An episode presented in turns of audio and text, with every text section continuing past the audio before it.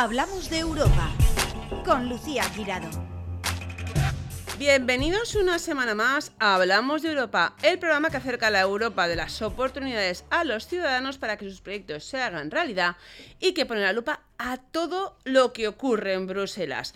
Y bueno, precisamente de un súper experto en Bruselas y en otros muchos eh, eh, lugares, como van a poder comprobar, tenemos eh, hoy en los estudios de Plaza Radio a Rafael Ripoll, que escuchen, es director de estudios europeos de la Universidad Católica de Valencia, cónsul de Suecia, ha vivido muchos años en diferentes eh, lugares de, Europa y del mundo, también está el presidente del Instituto de Estudios Europeos, eh, también es abogado de Andersen, bueno, luego pondré el extenso currículum, que no crean que para concertar una entrevista con él, aquí estamos cuadrando agendas, que bueno, muchísimas gracias Rafa por estar aquí. Muy bueno, muchísimas gracias a vosotros por invitarme. ¿eh?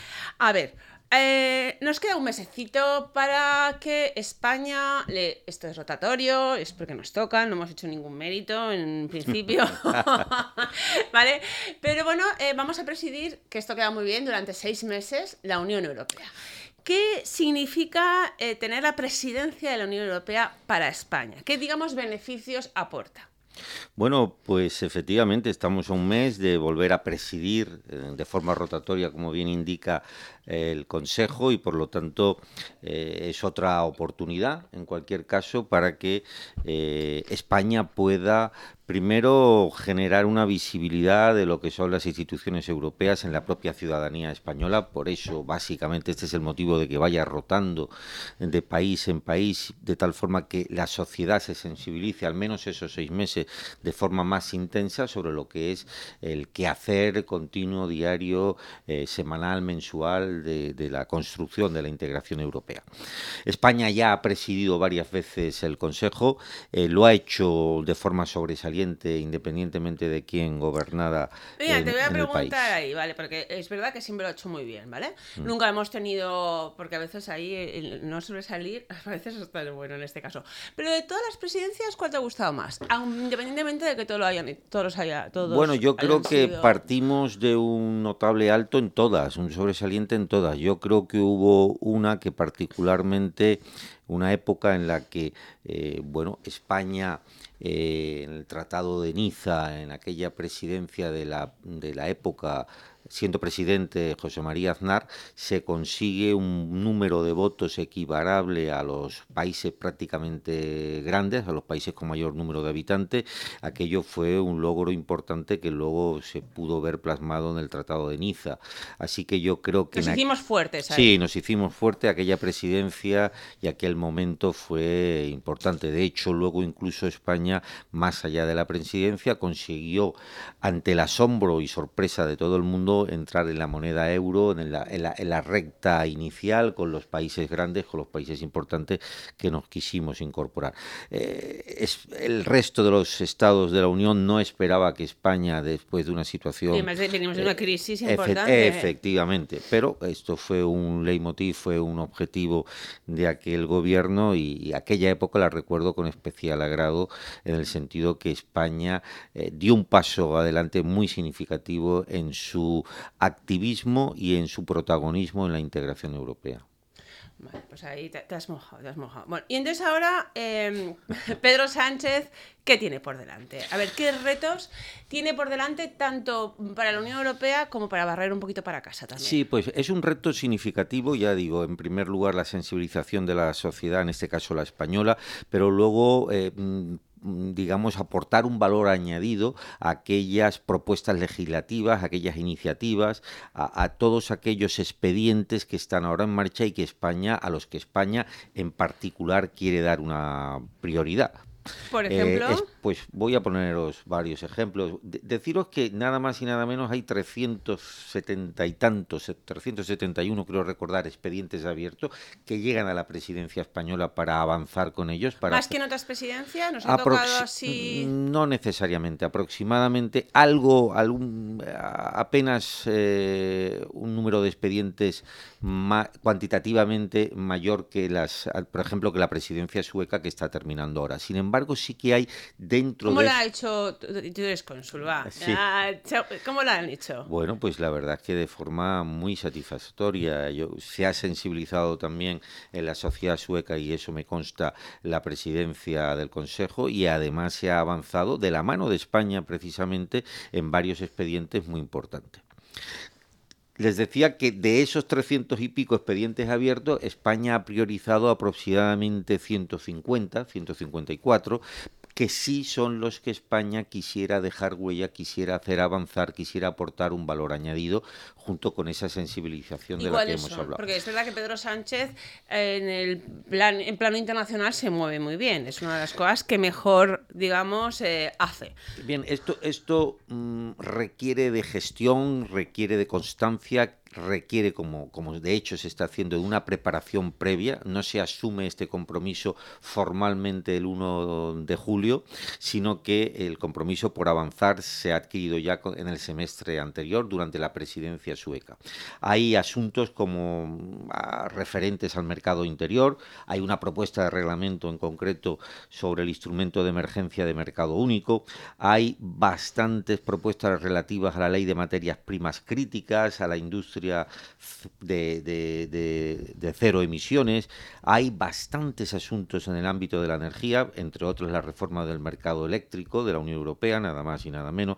En el ámbito medioambiental, por ejemplo, pues están las propuestas de reglamento relativas a la clasificación de etiquetado o al envasado de sustancias y mezcla, o bien la, la propuesta relativa al envase y residuos de envase. En salud hay otro reto. Pero vamos a ir, vamos a ir por Mm, partes, así bien. explicamos lo que significa esta legislación, ¿no? Por ejemplo, ¿qué significa la ley materias primas crítica? No sé, estaría muy bien que eso significara que vamos a volver a ser países productores. ¿Va por Bueno, ahí o no va por bueno, ahí? no, no tanto España, sino que a España le interesa que esta ley de, de materias primas críticas, Mm. eh, bueno, pues tenga el avance necesario que esto requiere. ¿Pero Que dice no- la ley? Sí, ¿Qué- qué- no, qué es lo que eh, el- el propone la término, ley? eh, Hablo de ley, pero en el término son directivas y reglamentos, son mecanismos, Que no tienen rango de ley, pero... no, no, eh, eh, son el arsenal jurídico de la Unión Europea Vale. y la denominación es reglamento, directiva, decisión, dictamen y recomendación.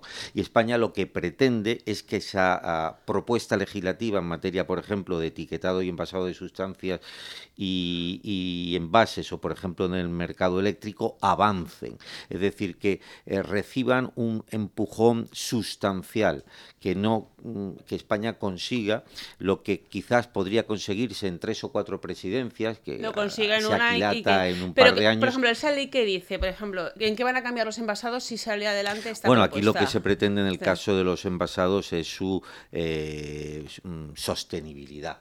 Se trata de una lucha incluso a nivel mundial y en el, en el contexto europeo lo que se pretende con este refuerzo de la legislación al respecto del envasado en plástico es que la sostenibilidad sea eh, el elemento crucial, es decir, que el reciclaje del material, incluso se prima la utilización de otros elementos eh, que tengan un reciclado más sencillo con menor coste energético. Es decir, son cuestiones que ya sabemos que ya se han ido implementando. Hitos como cuando se eliminaron las bolsas de plástico, que nadie pensábamos que eso se iba a conseguir y se consiguió. Sí, o es- productos, pre- mm, de productos como los tenedores, los platos de plástico de un Sí, solo uso, que también se prohibieron. O sea, cosas a lo mejor que dicen, marcan la vida de los ciudadanos, que a mí es lo que me gusta, ¿no? Mm. Y que sea la presidencia española la que lo consiga. Efe- Bueno, en la que consiga avanzar Sí, sustancialmente. claro. ¿m? A ver, vale, no sé, ¿crees que en este, en este tiempo no se podrá llegar? O sea, se podrá avanzar, pero no se podrá finalizar. En la medida en que las presidencias, las presidencias anteriores hayan avanzado sustancialmente, España puede incluso poner el broche final a la, pro- a la propuesta legislativa. En otros casos puede hacer que avancen sustancialmente. De la presidencia de España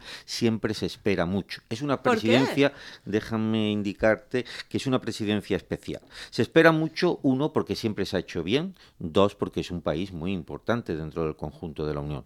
Hablamos de un país que supone un porcentaje significativo del Producto Interior Bruto de la Unión, hablamos de un país que está entre eh, las potencias eh, mundiales, eh, bueno, pues de mayor generación de riqueza y por lo tanto no se espera obviamente lo mismo de España que se puede esperar de, países de, de tamaño muy menor y de potencialidades, influencias muy menores e incluso, si me lo permite, pues con número de votos tanto en el Consejo como en el Parlamento, Mm. etcétera, pues que requiere o que generan menor capacidad de influencia en el resto de los estados a los que hay que poner de acuerdo para avanzar con estas propuestas legislativas.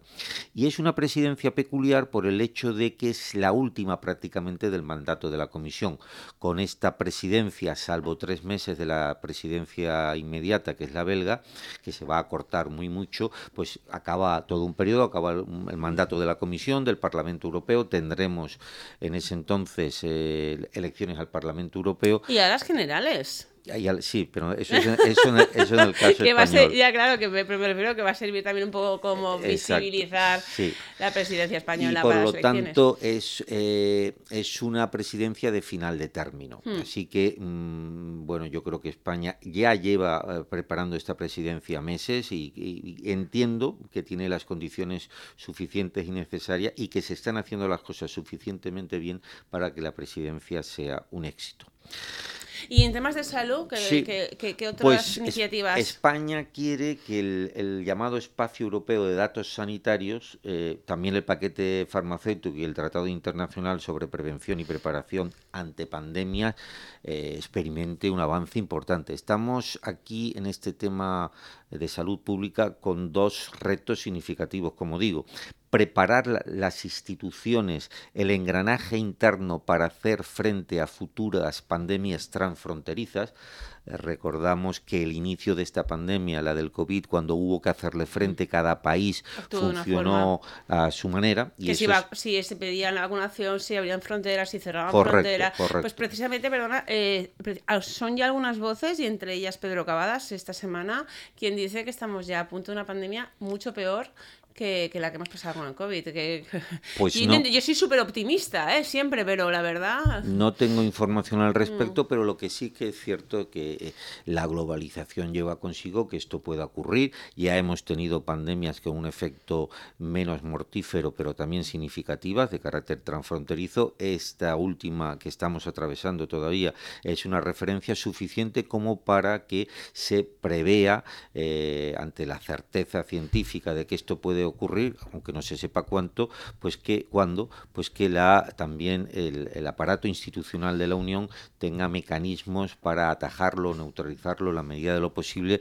de antemano, que no Por ejemplo, ¿qué mecanismo Bueno, crees que se podrían aplicar? yo apuesto por la reforma legislativa necesaria y suficiente, incluso de los tratados, para que los estados terminen por ceder más soberanía a las instituciones europeas y que sea de inicio la Comisión Europea la que negocie en el caso de tener que hacer compra masiva de materiales, en el caso de eh, traspasar información, intercambiar información sobre lo que está ocurriendo, eh, cómo está afectando a cada Estado miembro, que pueda coordinarlo la Comisión Europea y que los avances y la necesidad, de, en su caso, de generar nuevas vacunas también sea coordinado a todos los efectos por las instituciones de la Unión para los 27 Estados Sí, miembros. sí, Pa- porque por las vacunas fue un mundo. Sí. Pero es que hasta en algo tan trivial como las mascarillas, yo me acuerdo que España competía a veces contra Alemania, que Sí. Alemania ofrecía más y entonces se es- quedaba España sin las mascarillas. es- Eso era, wow, esto sabes lo- quien pueda. Esto es lo que se trata de evitar eh, con esta legislación,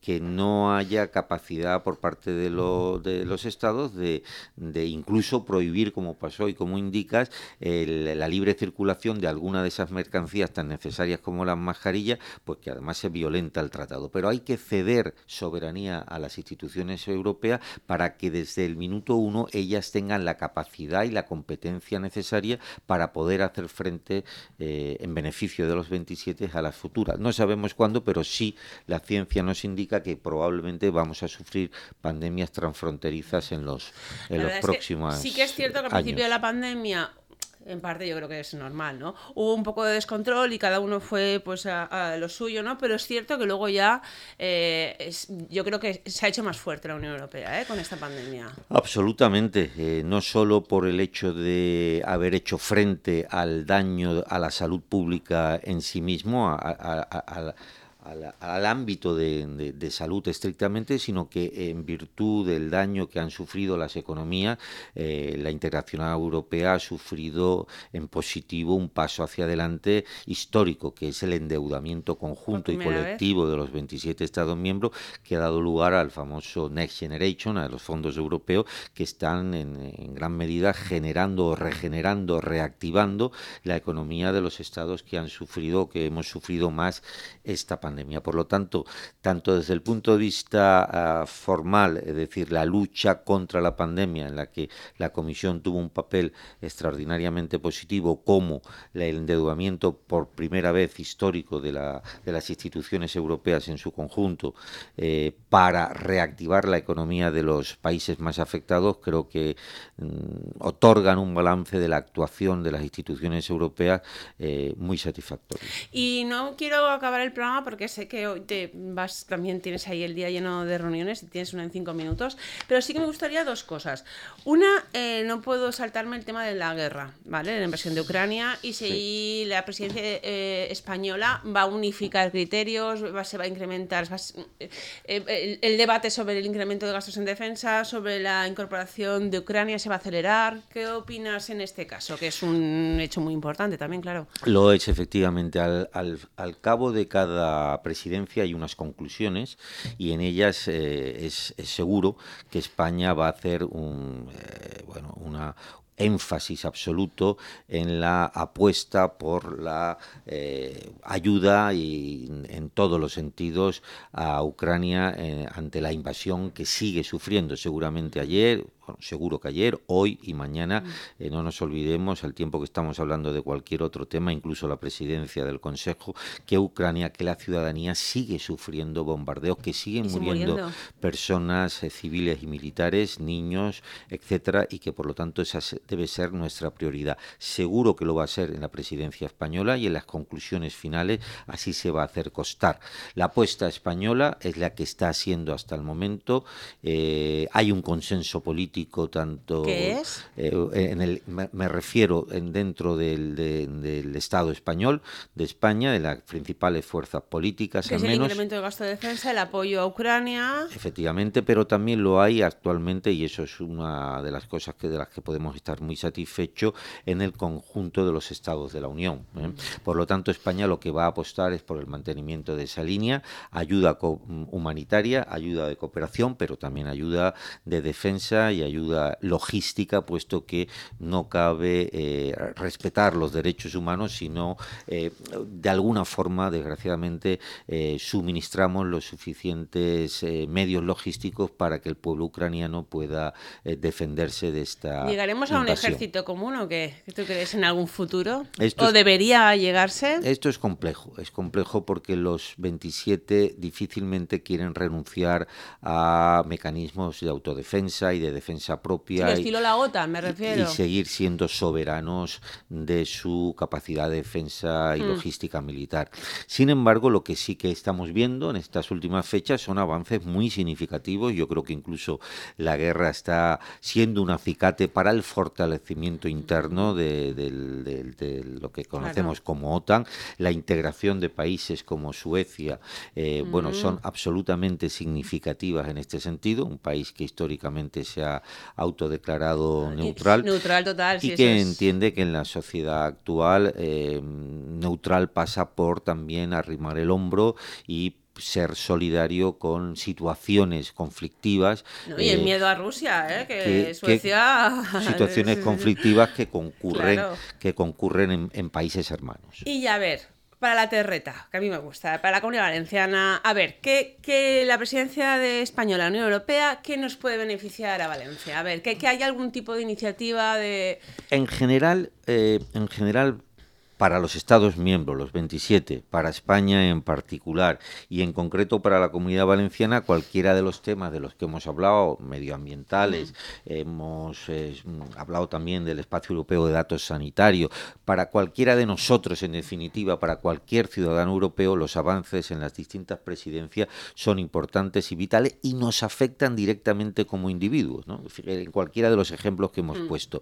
Pero en el caso de la comunidad valenciana en particular, al ser una sociedad muy abierta al mercado, global en general y al comunitario en particular, y yo creo que la apuesta debe ser, y yo es, además es una reivindicación del sector agroalimentario en, su dimensión productiva y en su dimensión eh, industrial, el hecho de que el, concepto de la reciprocidad sea un elemento eh, incuestionable. Es decir, eh, si bien entendemos, se entiende desde el sector agroalimentario valenciano y español en general, que es lógico y así funciona el mercado, se importen, se dé acceso a mercancías competidoras incluso procedentes de países terceros, en mismas condiciones. Eh, lo lógico es exigir la reciprocidad, es decir, que nuestros eh, que esos productos entren al mercado único por España, por Rotterdam, por, Génova, eh, por Algeciras, por donde fuere,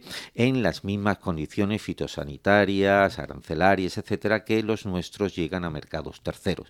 Esto es indispensable, esa reciprocidad, para que esa industria, por otra parte, siga manteniendo ese valor añadido, esa riqueza y ese nivel de empleo que todavía genera muy significativo y muy importante en España. Y yo me atrevería a decir más, eh, creo que sería exigible que los acuerdos con países terceros, los acuerdos comerciales, no siempre se prime eh, fundamentalmente el trato favorable al producto eh, manufacturado o industrial europeo, sino que el sector agroalimentario en general, primario y el español valenciano en particular mm, tengan también un carácter de prioritarios a la hora de hacer balance de cuáles son los productos europeos, eh, todos muy Naranjas del norte de África, esto es sí, pero me, refiero, y otros muchos sitios y otros muchos productos. Me refiero a que el mm. trato que la Unión Europea exige eh, favorable a mm. productos manufacturados, industriales, etcétera,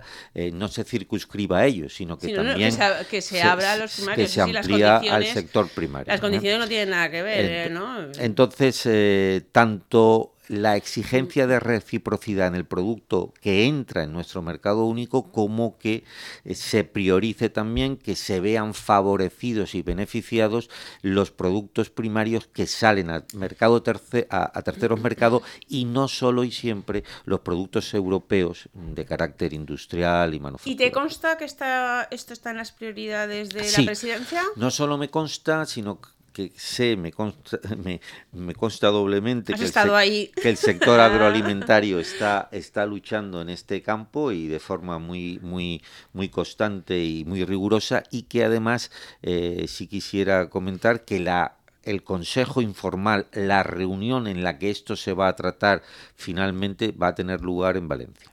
Anda, ¿y más o menos para cuándo? Octubre. Octubre. Septiembre, octubre. Pues Rafael Ripoll, muchísimas gracias. Eh, terminamos con una excelente noticia. O sea que en octubre estaremos aquí. En octubre tú vienes y nos chivas algo eh, de, lo que se está hablando. Aquí estaremos. gracias Por, acudir una vez más a, Plaza Radio. Muchas gracias, buenos días. Una semana más en Plaza Radio, la voz de Valencia Plaza, hemos hablado de la Europa, de las oportunidades y de la actualidad del viejo continente, porque lo que ocurre en Europa te afecta directamente. Encuentra todos nuestros podcasts en nuestra web 999plazaradio.es o en tu plataforma preferida. 99.9 Plaza Radio, la voz de Valencia.